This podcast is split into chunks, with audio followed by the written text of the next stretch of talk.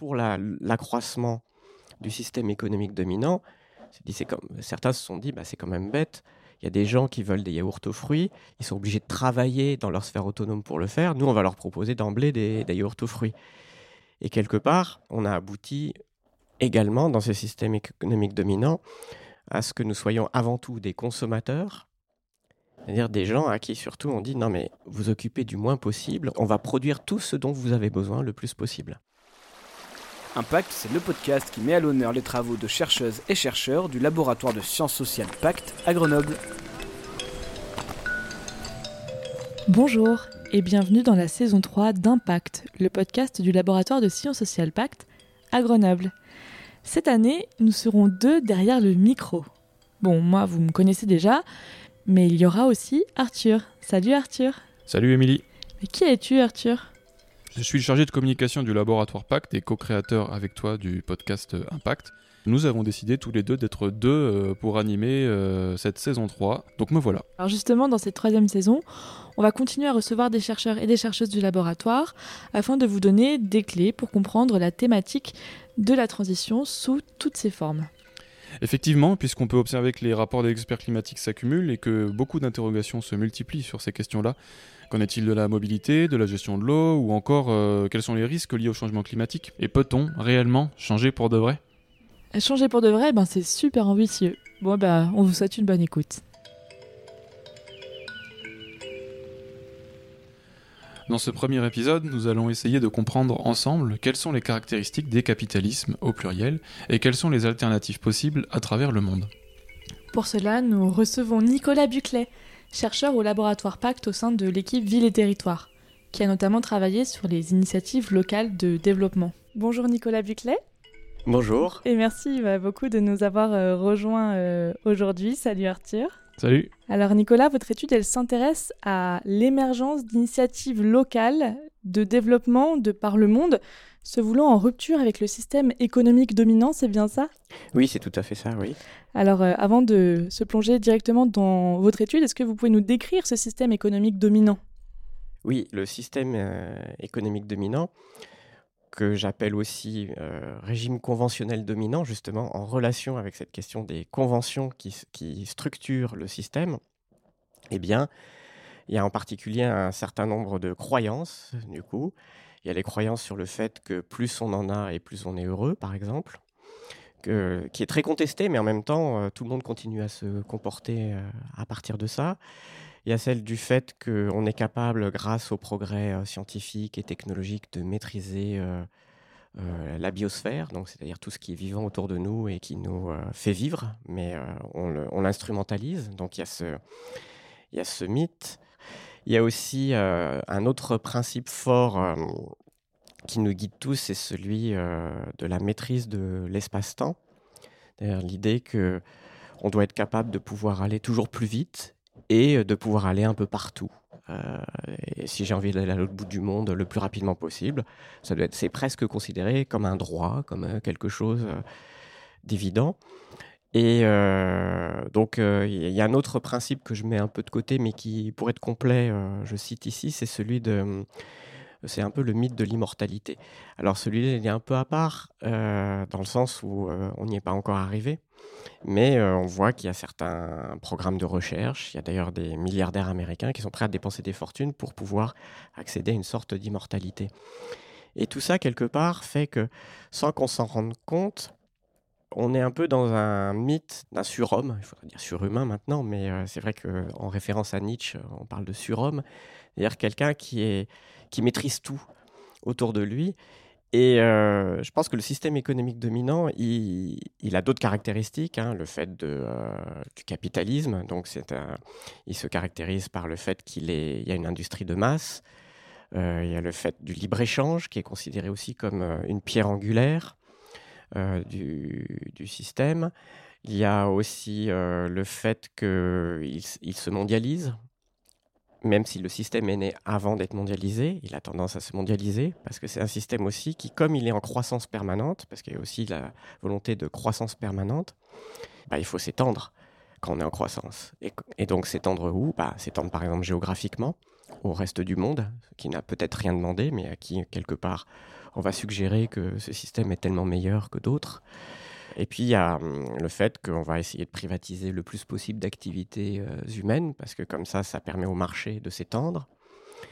Et enfin, euh, ça veut dire aussi que tout ce qui fait partie euh, de la sphère privée, la sphère autonome, on est, c'est-à-dire là où les acteurs agissent juste traditionnellement sans intervention de l'État ou sans intervention du marché, eh bien, on a tendance aussi à avoir un accroissement de l'emprise du marché sur cette, euh, sur cette sphère autonome.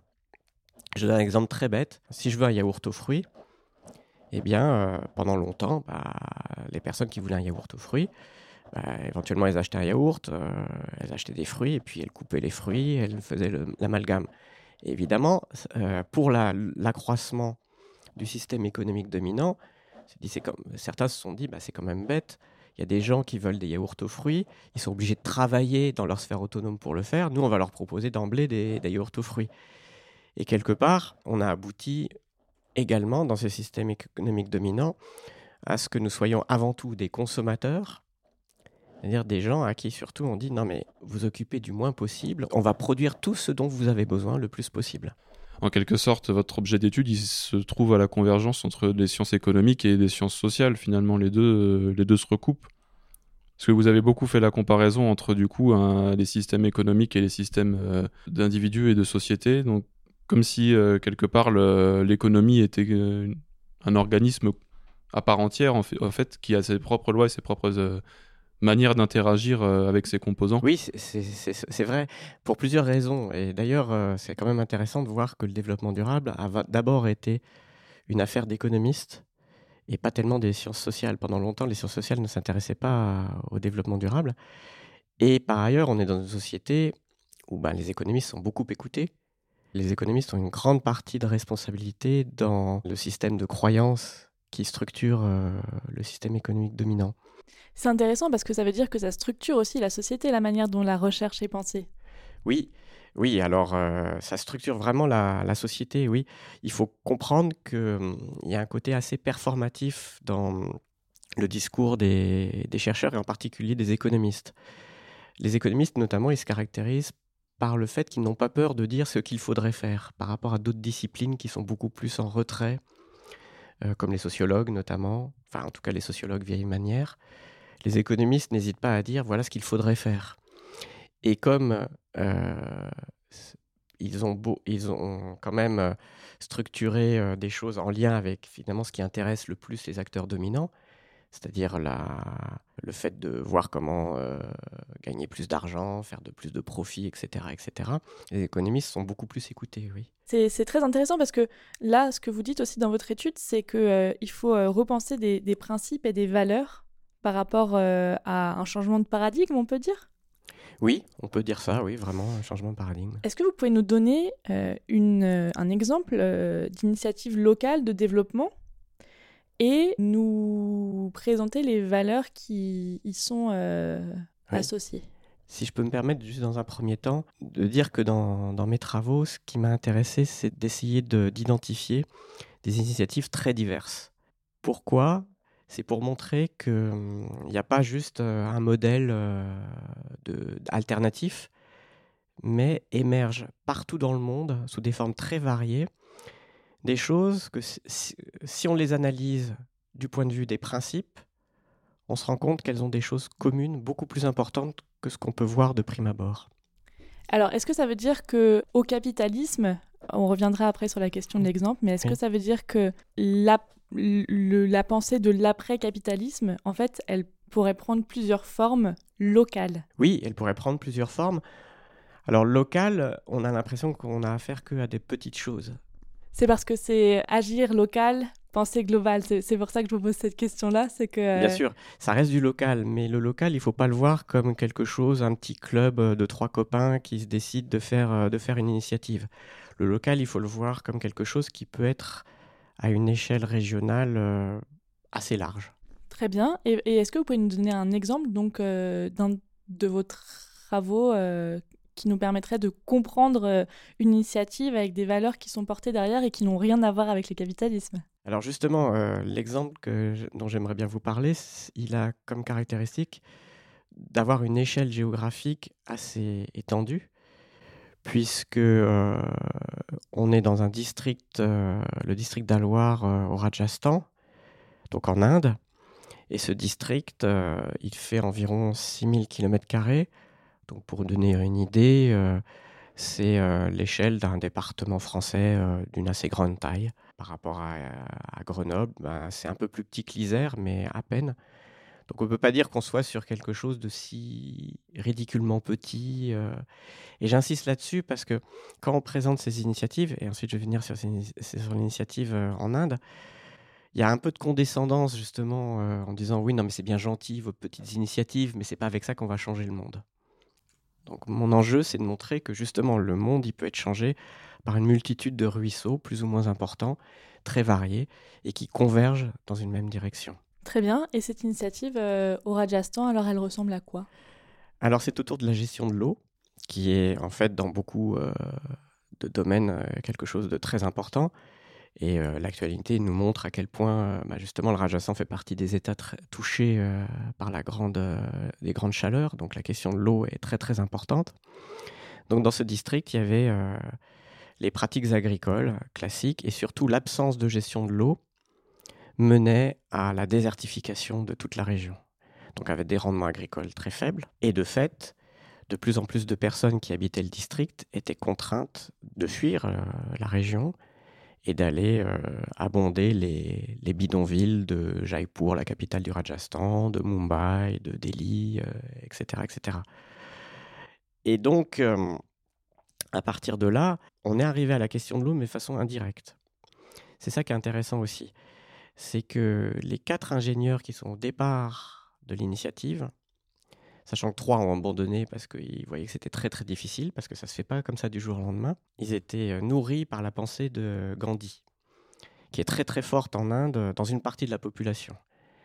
Et dans la pensée de Gandhi, il y a l'idée de la capacité à, s'occuper de soi-même par ses propres moyens, mais pour ce faire, il y a des gros enjeux par exemple l'éducation. Quand on parle d'absence de gestion de l'eau euh, dans cet exemple-là, concrètement, ça signifie qu'on est dans une région désertique euh, dans laquelle les puits sont taris, il n'y a plus aucune source d'eau, il n'y a pas d'eau courante, on est vraiment dans une situation où l'eau en fait est devenue euh, rarissime. L'eau est de plus en plus rare, ce qui fait que, bah, d'ailleurs, un des problèmes, par exemple, de développement, c'est que bah, ce sont plutôt les filles euh, qui sont de corvée d'eau et du coup, alors même qu'elles sont censées être scolarisées, bah, elles n'ont pas le temps puisqu'elles doivent aller chercher de l'eau et elles vont la chercher de plus en plus loin. Donc typiquement, on a un des nombreux symptômes euh, d'une société qui ne peut absolument pas se développer et qui au contraire est en régression. En régression du coup en lien avec le changement climatique, c'est-à-dire que cette région euh, devient de plus en plus touchée par ces problématiques ou alors c'est des problèmes qui étaient déjà présents euh, depuis un certain nombre d'années et qui se sont retrouvés exacerbés? C'est ça qui est intéressant en fait, et euh, c'est quelque chose que j'avais pas forcément développé euh, dans mon travail parce que j'ai pas forcément fait le lien avec le changement climatique, parce que c'est quelque chose qui était qui préexistait cette situation de crise. C'est ça qui est intéressant d'ailleurs, et c'est vrai que dans certains exemples, on devrait se méfier parfois de pas toujours faire le lien avec le changement climatique. Mais à vrai dire, en l'espèce, on peut dire que ce qui se passe, et que je vais vous décrire au Rajasthan, dans le district d'Alwar, a tendance à être plutôt une réponse positive qui pourrait peut-être même permettre à la région de faire face au changement climatique. Oui, c'est-à-dire que dans une situation qui était déjà tendue, finalement, on pourrait tirer des leçons qui seraient utiles pour d'autres régions qui, elles, seraient beaucoup plus impactées par le changement climatique. Pour revenir à ce cas, donc en fait, ces quatre ingénieurs ont voulu créer des écoles. Ils voulaient que rescolariser les enfants euh, parce qu'ils ils se sont dit, et c'est Gandhi qui disait ça, et puis ensuite tout un tas d'autres personnes l'ont dit, euh, un des vecteurs fondamentaux pour le développement humain, c'est l'éducation. Sauf qu'en fait, personne ne les écoutait jusqu'au jour où euh, Rajendra Singh, donc le seul ingénieur qui a persévéré, eh bien, Rajendra Singh a rencontré un vieil homme. C'est comme ça que Rajendra Singh le raconte. Hein. Et ce vieil homme lui dit Non, mais tu n'as pas compris ce dont on a besoin, c'est de l'eau d'abord. On a besoin d'eau. Et il lui a dit Tu dois construire des johad. Et que sont ces johad Ce sont des techniques ancestrales qui existaient, ce sont des grands réservoirs d'eau. Et ces grands réservoirs d'eau avaient été progressivement abandonnés après la Seconde Guerre mondiale, en lien avec un paradoxe c'est qu'avec l'indépendance de l'Inde, on avait un État qui essayait de s'occuper du besoin des individus et des villes, alors que du temps des Anglais, les Anglais ils disaient débrouillez-vous, hein, si vous voulez vivre, débrouillez-vous. Donc les gens étaient obligés de gérer l'eau. Il y avait un lien entre la population et l'eau. Avec l'indépendance et un État socialiste, on dit vous occupez de rien, l'eau, on va la faire venir à vous. Il y a eu une volonté de l'État de faire venir l'eau, sauf qu'il n'y avait pas les moyens, donc l'eau n'est jamais vraiment Ah. arrivée. C'est- plutôt ça. tout. Sauf Donc on, est, on est vraiment sur un problème en fait de gestion euh, étatique plus que de rareté de la ressource. Oui, mais c'est parce que à- auparavant, il y avait une gestion qui fonctionnait, mais qu'on a abandonnée parce que justement, l'acteur de- qu'est l'État a dit euh, Vous inquiétez pas, maintenant, c'est à nous de gérer ces choses-là. Et qu'est-ce qui fait que, voyant que l'eau n'arrivait pas, les gens se sont pas rappelés qu'il y avait ces Johad Le plus grand monde s'en rappelait justement. D'accord. Et ce qui est important aussi de comprendre, c'est que progressivement, le sens du collectif s'est perdu. On retrouve les mêmes choses dans d'autres euh, contextes. La gestion de l'eau dans des villes en France, par exemple à Lyon, euh, il y avait des puits et jusqu'au début du 19e siècle, les gens savaient qu'ils devaient gérer collectivement le puits pour qu'il fonctionne. Et ça, ça a été progressivement perdu. D'où la nécessité qu'il y a eu à un moment donné de créer des régies de l'eau euh, pour gérer ça, parce que le collectif des habitants a été perdu. Bah, finalement, on retrouve la même chose euh, dans ce contexte indien où le collectif, le sens du collectif a disparu. Une des valeurs fondamentales de ce projet, déjà, c'est le collectif. Oui, on peut dire que c'est effectivement quelque chose d'important. C'est le sentiment euh, d'appartenir à, un- à un même collectif, euh, d'avoir euh, des objectifs communs qui ne peuvent pas être atteints juste par l'individualisme. Et si je continue à tirer le fil de l'histoire, le deuxième levier, peut-être, c'est la tradition. C'est de se dire, à un moment donné, il existait ça. Pourquoi est-ce qu'on fait pas comme ça? Oui, alors euh, oui, oui, effectivement. Bah, là, on a des savoirs qui sont issus de la tradition, mais c- je pense pas que ce soit forcément quelque chose de systématique. Euh, ou alors, c'est une tradition qu'on va hum, parfois adapter avec des toutes nouvelles technologies, comme ça existe dans d'autres contextes où finalement on voit dans l'agriculture ou bien avec certaines maisons en Iran euh, qui ont des ventilations naturelles que on peut les adapter avec des nouvelles technologies. Là, en l'occurrence, effectivement, dans vous avez complètement raison, dans le cas de Alvar, euh, eh bien, euh, c'est effectivement cette tradition qui était perdue, qu'il a fallu remettre euh, au goût du jour. Et Rajendra Singh, il a essayé de convaincre la population locale qu'il fallait faire ces joades. Et personne ne l'écoutait au début. En fait, ce sont des réservoirs qui sont ouverts sur le haut, qui sont en forme trapézoïdale pour capter le maximum d'eau dans le réservoir. Et sachant que les réservoirs, c'est des réservoirs où on n'artificialise pas le fond pour que l'eau percole dans le sol aussi. Ça, c'est des choses techniques très importantes. Et euh, le premier Joad, il l'a refait tout seul pendant en 4 ans. Mais les résultats ont été si spectaculaires que le sens du collectif a progressivement, ils ont compris qu'il fallait faire quelque chose. Donc finalement, il a d'abord cherché à reconstruire un Joad avant de, de rescolariser les, les enfants, finalement. Oui, il a dû changer son objectif premier. Il a compris que le développement passait avant tout par l'eau. Et donc les Joad, progressivement, plus de 4000 Joad ont été construits ou reconstruits. Et euh, les résultats sont spectaculaires. C'est-à-dire que sans autres apports euh, chimiques ou quoi que ce soit, les rendements sur une même surface sont multipliés par 50. Et ces Joad, ils s'alimentent de manière saisonnière, c'est-à-dire que l'eau de pluie euh, à la saison, je suppose qu'il y a une saison des pluies en Inde, est-ce que l'eau est récupérée à ce moment-là et stockée pendant des semaines, des mois et utilisée dans les périodes de sécheresse? Ou est-ce qu'ils arrivent quand même à collecter de l'eau même aux périodes les plus sèches de l'année? Non, là-bas, euh, c'est très marqué. Il y a la mousson, qui est moins forte que dans l'est de l'Inde, mais la mousson arrive de façon très forte, qui arrive que sur quelques semaines. Or, justement, et là, on peut dire que l'effet du changement climatique fait qu'elle n'arrive pas plus forcément tous les ans. Or, l'effet, justement, des Joades, c'est que l'on voit que même après plusieurs années de sécheresse, il y a encore de l'eau. Mais mieux, non seulement il y a de l'eau dans les Joades, mais comme l'eau a percolé, comme je disais qu'elle a percolé dans le sol, il y a des cours d'eau qui avaient disparu qui sont réapparus. Et du coup, on a à nouveau de la faune et de la flore dans ces rivières, mais on en a aussi dans les Joades. Et donc, dans les Joades, c'est plus que quelques semaines et quelques mois, c'est quelques années. Et c'est là où je disais que par rapport au changement climatique, on est sur quelque chose de fort, parce qu'on arrive à gérer une ressource aussi importante que l'eau, y compris avec des crises climatiques de plus en plus importantes. Alors je digresse un petit peu, mais euh, cette notion de réservoir avec de- des réserves qui dureraient en fait dans le temps me fait poser une question d'ordre plutôt sanitaire en fait vis-à-vis du stockage de l'eau. Est-ce que le fait que l'eau percole dans le sol fait que du coup elle va être filtrée et qu'elle sera propre à la consommation sans avoir besoin d'apports chimiques ou de, nettoyage de ses réserves? Ou est-ce qu'au bout d'un moment, il se pose la question de la possibilité d'utiliser cette eau qui stagne pendant des mois? Mais Comme elle percole, euh, oui, elle stagne effectivement. Mais euh, d'abord, il l'utilise essentiellement pour l'agriculture. Il y a quand même quelques pluies, et je suppose, mais effectivement, c'est une bonne question, et j'ai pas été creusé ça. Euh, il est fort possible qu'ils ne l'utilisent pas pour boire directement, ou alors ils font bouillir. ils boivent beaucoup de thé, donc c'est pas un problème. Mais ce qui est intéressant, c'est ce qui s'est passé autour de l'eau après. Ah, bah racontez-nous, là, on est. Euh.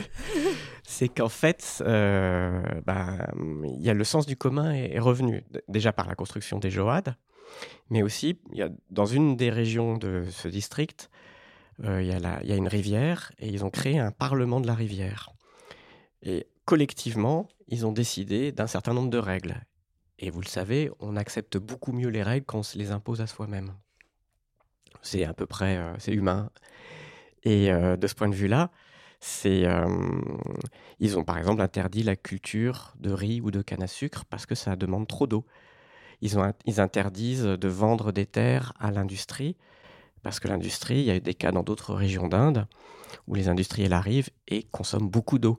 Rajendra Singh, mais aussi euh, la population, a une vision fondamentalement circulaire. On parle du cycle de l'eau, bah, ça veut dire que toute l'eau qui est puisée doit revenir au sol. Pour eux, c'est fondamental. Et à partir de là, il y a un certain nombre d'interdictions, mais ces interdictions sont bien acceptées, puisque justement, c'est très euh, participatif. Avec plusieurs aspects très intéressants, c'est que les femmes ont à nouveau le droit à parole, et croyez-moi, dans le nord-ouest de l'Inde, la condition de la femme, on n'est pas en Afghanistan, mais quand même. C'est dans le sud de l'Inde, ça va mieux, mais dans le nord de l'Inde, c'est quand même assez terrible. Ils ont fait en sorte d'essayer de faire en sorte que les femmes puissent à nouveau s'exprimer. Et puis, on parlait de l'éducation, puisqu'il y a à nouveau de l'eau, les filles ne sont plus de corvée d'eau. Et donc, l'objectif de départ de l'éducation a été atteint indirectement en permettant à nouveau aux filles d'aller à l'école. C'est un cercle vertueux, quoi. C'est un cercle vertueux qui est basé autour de la connaissance, finalement. La connaissance, les savoirs, le savoir traditionnel qui était perdu, la connaissance à travers la rescolarisation d'un certain nombre d'enfants qui ne sont plus contraints à tout un tas de corvées. Je pense que les garçons aussi devaient faire des choses, la scolarisation n'était pas importante. Et le troisième aspect fondamental en lien avec la connaissance, c'est qu'ils ont ensuite créé une université de l'eau pour s'adresser à d'autres territoires, pour les aider à plusieurs aspects. Non seulement essayer de retrouver des pratiques anciennes qui, avaient fait leurs preuves, mais aussi de s'armer pour lutter contre la menace qui vient du système économique dominant, justement. Et du coup, comment est-ce que ça se concrétise, ça? Eh bien, la menace, c'est la privatisation de l'eau avec des grands groupes comme euh, nos grands groupes français ou bien euh, Water Management aux États-Unis, qui construisent pour le coup, eux, de gigantesques barrages sur les rivières, mais euh, des barrages qui font que déjà les sols sont pas du tout, ils sont imperméabilisés pour éviter que l'eau percole, parce que du coup, elle est beaucoup plus évaporée. Donc il y a des pertes d'eau beaucoup plus importantes, puisque avec la chaleur qu'il y a en Inde, l'eau s'évapore. Et surtout, ces barrages sont faits pour les grandes villes. Effectivement, il y a des très très grandes villes en Inde. Le problème, c'est que 70% de la population continue à vivre dans les campagnes en Inde. On a beau avoir des villes gigantesques, le pays est tellement peuplé, il y a quand même on a autant d'habitants qu'en Chine, plus ou moins, 1,3 milliard, 1,4 milliard. vous voyez, quand on en est à hésiter à 100 millions près, c'est que c'est qu'il y a vraiment euh, quelque chose d'important. Et donc, le système économique dominant, il fait ce qu'il a généralement fait. Il va là où l'offre est beaucoup plus solvable, ce sont les villes. C'est plus facile, effectivement. c'est plus facile, et puis c'est là, oui, on vend mieux, on peut faire payer l'eau. Dans les campagnes d'Inde, on ne peut pas faire payer l'eau. Mais c'est incroyable parce que cet exemple, en fait, euh, il peut se retrouver partout dans le monde. Enfin, moi, j'ai l'exemple du barrage là euh, en Norvège euh, sur les populations Sam, qui sont des populations ancestrales qui travaillent avec leurs reines. Et il y a eu aussi un parlement Sam qui s'est mis en action justement pour que ce barrage fasse, se fasse pas. Si on prend l'exemple des États-Unis, il y a Las Vegas et le fait que du coup le fleuve coule plus jusqu'au Mexique. La problématique de l'eau et de la gestion de l'eau, elle est partout. Qu'est-ce qui fait qu'en Inde, la chose a marché? Et pourquoi est-ce que dans d'autres pays du monde, d'autres zones du monde, et je pense aussi par exemple en Amérique du Sud, où euh, pour aller euh, forer euh, des composites pour nos smartphones, on épuise complètement les sources d'eau pour les populations locales. Qu'est-ce qui fait qu'en Inde, là, typiquement, ça a marché? Et pourquoi est-ce que ailleurs la ressource n'est plus présente et on reste dans ce système capitaliste? C'est une très bonne question. Alors, je peux apporter quelques éléments, mais sans certitude, parce que c'est une, euh, question vraiment euh, de fond. Et déjà, l'Inde est une démocratie. Il ne faut pas l'oublier. Malgré tout, euh, même s'il y a des défauts, mais comme dans notre démocratie aussi, c'est une démocratie. Ça, c'est très très différent. Donc, le peuple a son mot à dire. Et d'ailleurs, on est dans un pays on, imagine souvent les Indiens comme des gens avant tout pacifiques. C'est vrai que c'est des gens qui, dans les relations au jour le jour, sont pas forcément des gens extrêmement violents. Quoi qu'on a remarqué ces dernières années des travaux sur la violence faite aux femmes, qui est très forte. Mais euh, on n'est pas dans une société, euh, on est dans une société déjà rurale à 70%. Et ça, probablement que ça a dû jouer aussi sur le fait qu'il bah, y a des pans entiers du pays où les populations sont obligées de se prendre en main déjà euh, le progrès n'est pas forcément arrivé jusqu'à elle.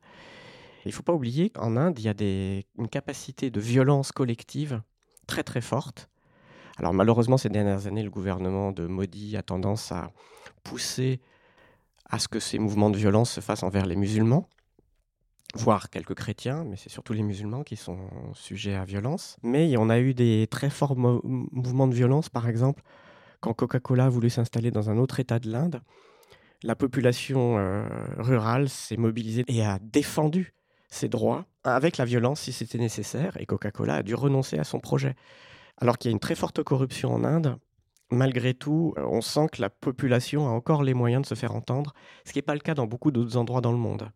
Et en particulier, la différence avec beaucoup d'exemples que vous donnez, c'est que, euh, certes, il y a un système de caste en Inde, mais dans chaque village, il y a différentes castes. Or, vous donniez plutôt l'exemple de, lieux où ce sont les minorités qui ont été perdantes face aux majorités. Or là, ce sont les Indiens et les Indiens, ce sont tous des Indiens.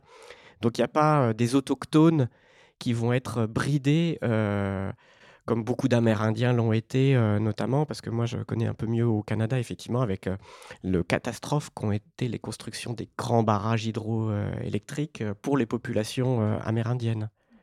Là, c'est pas des autochtones, ils sont pas traités comme autochtones, ce sont des citoyens à part entière. Et je pense que ça joue beaucoup. Je pense que la question de la, démocratie est fondamentale. Votre recherche, elle s'axe aussi sur euh, des principes euh, qui font que ces initiatives locales de développement, elles peuvent émerger. Est-ce que vous pouvez nous lister les principes dans votre exemple?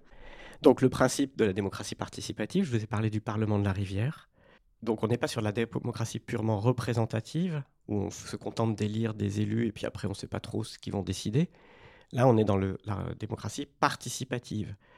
Ça ne veut pas dire que les gens décident de tout, ça veut dire qu'on les écoute avant de décider. Les élus écoutent avant de décider. Ça, c'est un premier point. C'est la différence entre la, concertation et la co-construction, finalement. Oui, peut-être aussi, oui, euh, c'est possible que ce soit de cet ordre-là également. Alors un autre principe qui est important, c'est la proximité. Et là, on a affaire à quelque chose qui concerne des gens par rapport à leur propre euh, vie quotidienne. Donc ils sont, le problème leur est proche. Les gens qui décident sont proches.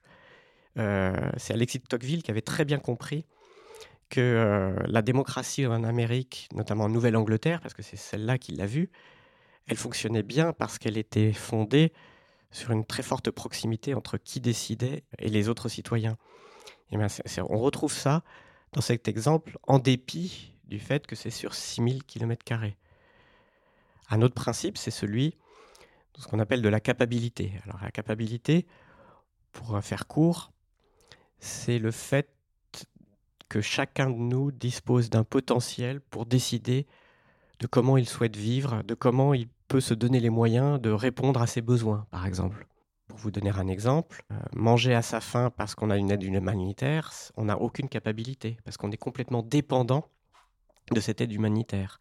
Avoir une forte capacité pour quelqu'un, que ce soit un individu ou un collectif, c'est une forte autonomie dans sa capacité à gérer sa propre existence, ses propres besoins, etc. etc.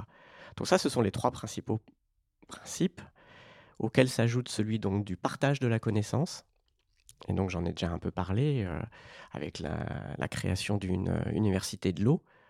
Euh, le fait ensuite que Rajendra Singh n'a absolument pas cherché à breveter quoi que ce soit, il a partagé avec le, les acteurs locaux, au contraire, il a voulu les inciter à être dans l'action. le respect des équilibres écologiques est fondamentaux également.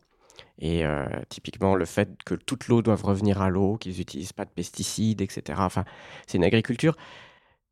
Eux-mêmes, ils consomment très peu de produits manufacturés, donc l'industrie ne les intéresse pas.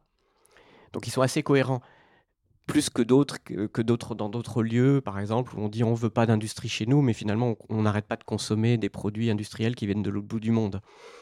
Voilà, là ils sont beaucoup plus cohérents, puisqu'ils sont dans une logique où euh, ils ne sont pas forcément intéressés par euh, beaucoup de produits manufacturés. Voilà, donc il y a, ces, principes-là.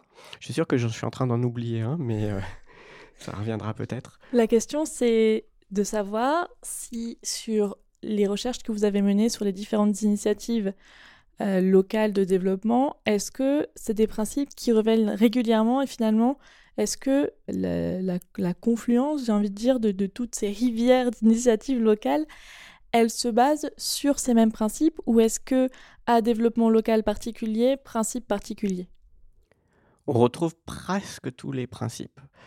Pour, pour vous expliquer mieux à quel point c'est vrai, c'est que au départ j'avais théorisé les trois premiers principes et ensuite, j'ai essayé de voir sur des cas d'études diverses et variées s'ils s'appliquaient. Et j'ai vu qu'ils s'appliquaient, sauf que j'en ai vu d'autres émerger, par exemple le partage de la connaissance. Donc le partage de la connaissance, je l'ai plutôt théorisé à partir de mon observation du fait qu'on retrouvait presque toujours ce partage de la connaissance. Donc en fait, la construction des différents principes, c'est quelque chose, c'est une sorte de va-et-vient entre la théorie et l'observation. Donc l'observation a nourri la théorie, et la théorie permet de voir qu'effectivement, il y a un socle qu'on retrouve presque dans tous les cas. Alors, il peut y avoir des petites nuances, mais euh, qu'on retrouve à peu près dans tous ces exemples, et qui montrent qu'effectivement, il y a une convergence, une confluence, comme vous dites, une convergence vers, euh, non pas un modèle unique, mais en tout cas, un régime alternatif au régime conventionnel dominant, qui, et les conventions sont celles euh, issues de ces principes. Dans le cadre de ces initiatives locales, du coup, qui sont restreintes à un certain périmètre, est-ce qu'on ne se retrouve pas finalement face à une forme de paradoxe dans le sens où on essaye de rester, euh, de composer en fait avec les éléments qui sont à proximité euh, de manière locale, mais où avec ces éléments on compose des solutions qui pourraient être euh, exportables à une échelle plus globale, mais qui ne seraient pas, qui ne pas menées à, à, bout justement parce que la connaissance n'est pas suffisamment partagée. Et à ce compte-là, est-ce qu'on se retrouve finalement euh, dans une situation un petit peu de conflit entre, euh, entre des choses qui sont pensées pour être locales et qui gagneraient à être pensées pour être globales, alors que justement l'aspect local était là pour, pour contrebalancer cette ce mode de pensée euh, mondial au final. Global, oui. Alors déjà, bon, c'est pas si local que ça, parce que l'université de l'eau, elle, elle, traite à l'échelle de l'ensemble de l'Inde c'est juste un milliard 4 de 400 mm, millions de personnes. Donc quand même, euh, on est sur du local très relatif. C'est quand même, euh, on va dire, un quart de la population mondiale ou un cinquième. Euh. donc le local est très relatif. Effectivement, il y a d'autres exemples où c'est beaucoup plus relatif. Internet permet au contraire une diffusion très forte de ces savoirs, beaucoup plus forte qu'auparavant. Donc en fait, on est dans une alternative à une mondialisation qui homogénéiserait tout parce que personne ne dit moi j'ai le bon modèle. Simplement, on fait circuler des savoirs, et dans d'autres contextes, les personnes peuvent s'en inspirer pour dire ah oui, effectivement, ça j'y avais pas pensé. Qu'est-ce que ça donnerait chez nous? Alors, euh, une autre initiative euh, forte euh, internationale, c'est le slow food, qui est un peu plus connu. Le slow food, c'est en réaction évidemment au fast food. C'est l'idée aussi que il faut protéger les recettes de cuisine locale, les espèces animales et végétales en lien avec ces recettes locales. Et il faut protéger euh, le plaisir de la table. Euh, et ce plaisir de la table passe notamment par la diversification de la cuisine d'un endroit à l'autre. Donc le contraire du McDonald's, quoi, qui homogénise à peu près tout. La réciprocité, c'est-à-dire euh, l'idée qu'il faut être dans des échanges d'égal à égal. Et pas des échanges entre des puissants et des faibles. Or, ce qui caractérise beaucoup aussi notre régime conventionnel dominant, c'est des rapports de force extrêmement puissants. Ce qui fait d'ailleurs que dans certains continents comme euh, l'Amérique du Sud, on sait que l'Amérique du Sud est un des continents où les inégalités sociales sont parmi les plus fortes. Et on voit à quel point justement ça devient très difficile.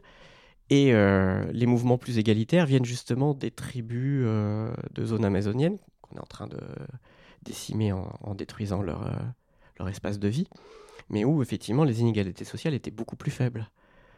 Donc, outre la démocratie, il y a aussi la question des inégalités sociales qui est fondamentale. Et tous ces mouvements prônent justement beaucoup plus de réciprocité, c'est-à-dire d'échange d'égal à égal. Et ça aussi, c'est un aspect fondamental. Je posais une question d'idéaliste. Euh, est-ce que si on avait envie, et, peut-être une question un peu étriquée, mais si on avait envie de venir à bout du système euh, dominant, arriver sur les territoires, se dire et faire des études sur quels sont les besoins, développer des choses locales euh, qui touchent à tous ces principes, ça permettrait euh, bah, de venir à bout de ce système dominant.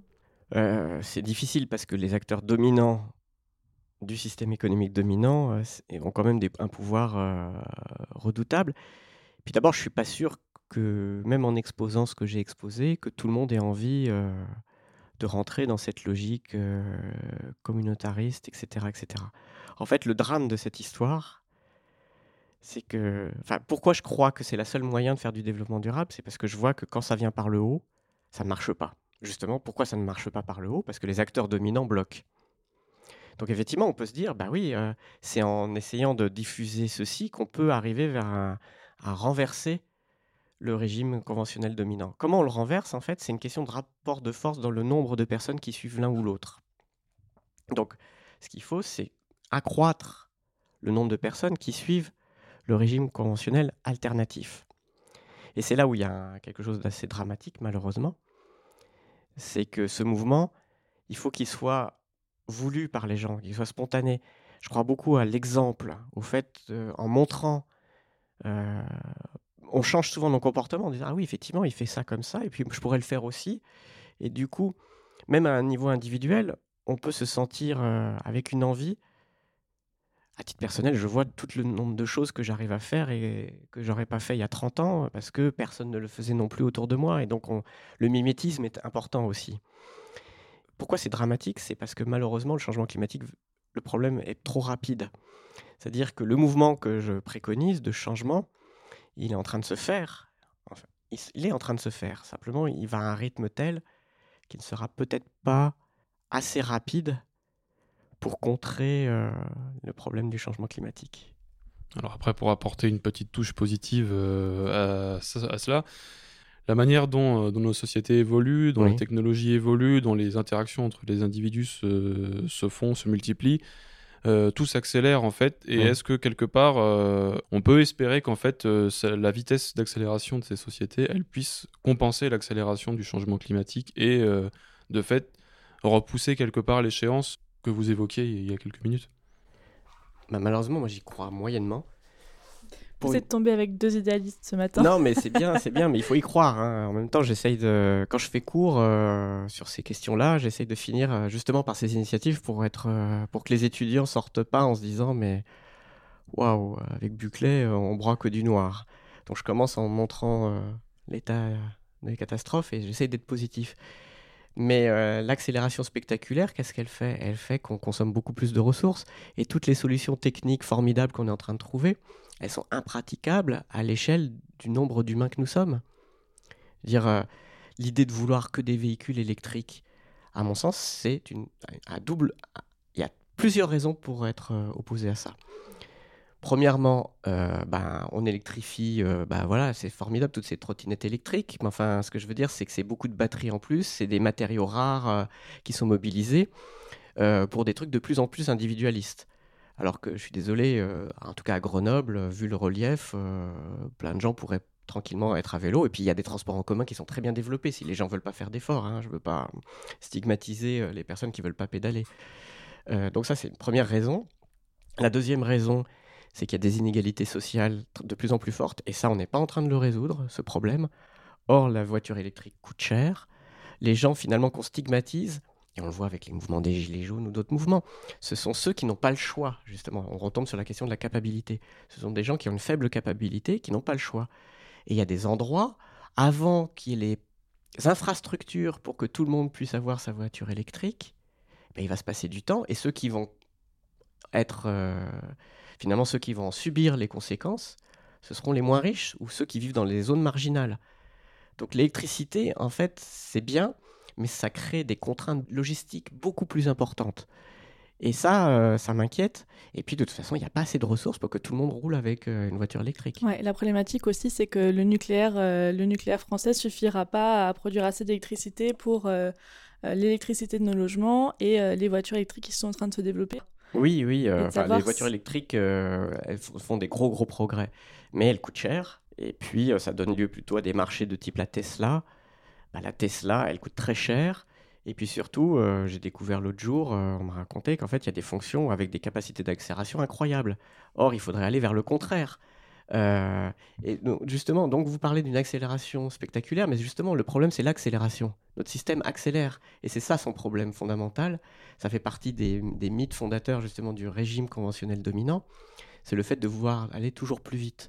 Là, pour le coup, vous prêchez un converti parce que je suis relativement persuadé qu'on en gagnerait en fait beaucoup en hygiène de vie à ralentir en fait notre train de vie. Donc, euh, c'était un constat, euh, un constat que j'ai pu faire, mais qui n'est pas du tout un avis que je partage au final.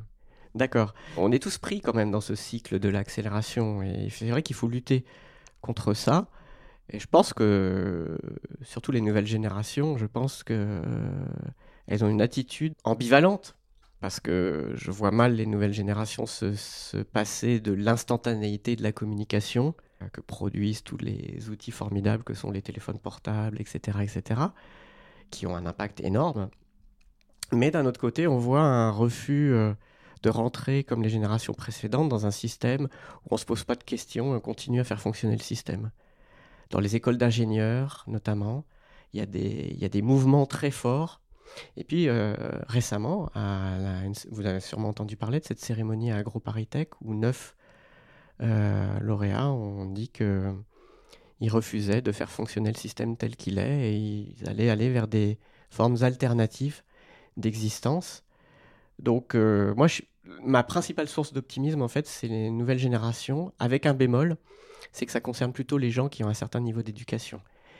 et j'en reviens au fait que si on veut régler le problème du changement climatique, je renvoie à un travail euh, d'économiste qui est celui de Lucas Chancel et Thomas Piketty sur les inégalités fondamentales, non pas seulement entre régions du monde, mais entre très riches et très pauvres en termes d'émissions de gaz à effet de serre.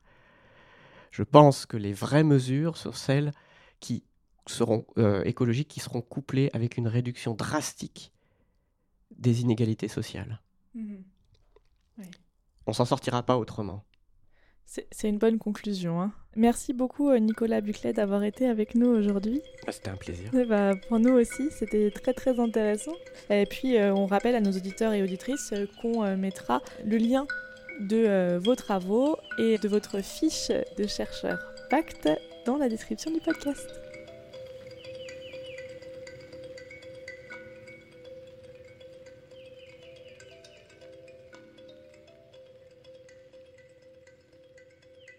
C'était le premier épisode de Impact saison 3 avec Nicolas Buclet sur les initiatives locales de développement de par le monde. On espère que cette discussion vous a plu et on vous donne rendez-vous dans deux semaines avec Alain Faure sur les controverses à l'échelle de la métropole. Et pour continuer les échanges, rendez-vous sur les réseaux sociaux avec le hashtag Impact Podcast.